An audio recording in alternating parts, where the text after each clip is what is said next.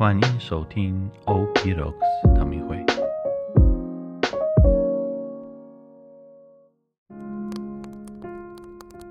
大家平安，我是吉安士神父。我们一起来好好运用降临期的时间，以每日的新茶来等候迎接耶稣的来临。今天茶的口味是香草凉茶，你们知道吗？烛光能为黑暗的冬天带来节日的氛围和光明。若能再配上一杯温热的茶，不仅温暖我们的心，也为这冬天增添风味。我来喝一口看看。嗯，喝起来凉凉的，整个人精神都来了。降临期第三周的星期二，耶稣问说：“你们以为怎样？从前有一个人，有两个儿子。他对第一个说：‘孩子，你今天到葡萄园里去工作吧。’他回答说：‘我去。’但他却没有去。他对第二个也说了同样的话，第二个却回答说：“我不愿意。”但是后来后悔而又去了。是马窦福音二十一章上面的这段福音的故事。大儿子说他不会去葡萄园工作，但后来改变他的主意去了。第二个儿子说去，但不去。你自己最喜欢的哪一个儿子呢？当然，最理想的情况是对父亲说是，然后也实际执行。但耶稣，呃，讲这个故事是为了对比当时的这些宗教领袖中的。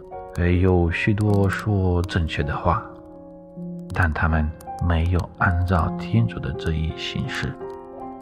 相比之下，那个时代的罪人一开始并不是愿意同意，但他们中间的许多人听了悔改的信息后，改变了他们的生活的方式。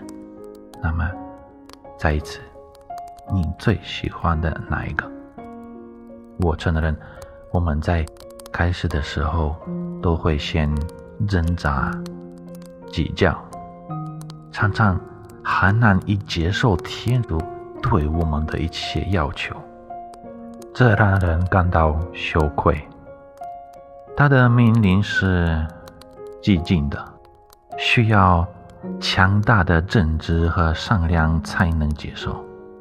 出于这个原因，有很多事情我们呃起初拒绝接受，例如宽恕他人的行为，并不是那么容易；或者立即承诺每天祈祷，可能具有挑战性。耶稣通过这段经文向我们揭示给我们了一个重要的讯息，就是。只要我们还活着，改变也永远不会太迟。在内心深处，我们都知道天主想要我们做什么。问题是，我们常常让我们混乱的思想或混乱的欲望阻碍我们对天主之意有绝对的、直接的和全新的回应。今天反省一下，你最难立即全心全意接受和去做的哪一部分天主的旨意？你发现自己对什么说不？至少一开始是这样，决心养成一种内在的习惯。对于我们的主说：“是。”并在各方面尊重他的旨意。我们来一起祈祷。宝贵的天主，给我需要的恩典，亦会因我生命中每一个恩宠的指示，帮助我对你说是，并执行我的行动。当我更清楚地看到我拒绝你时候，给我勇气和力量去改变，以便更完全。地符合你对我生命的完美计划，阿门。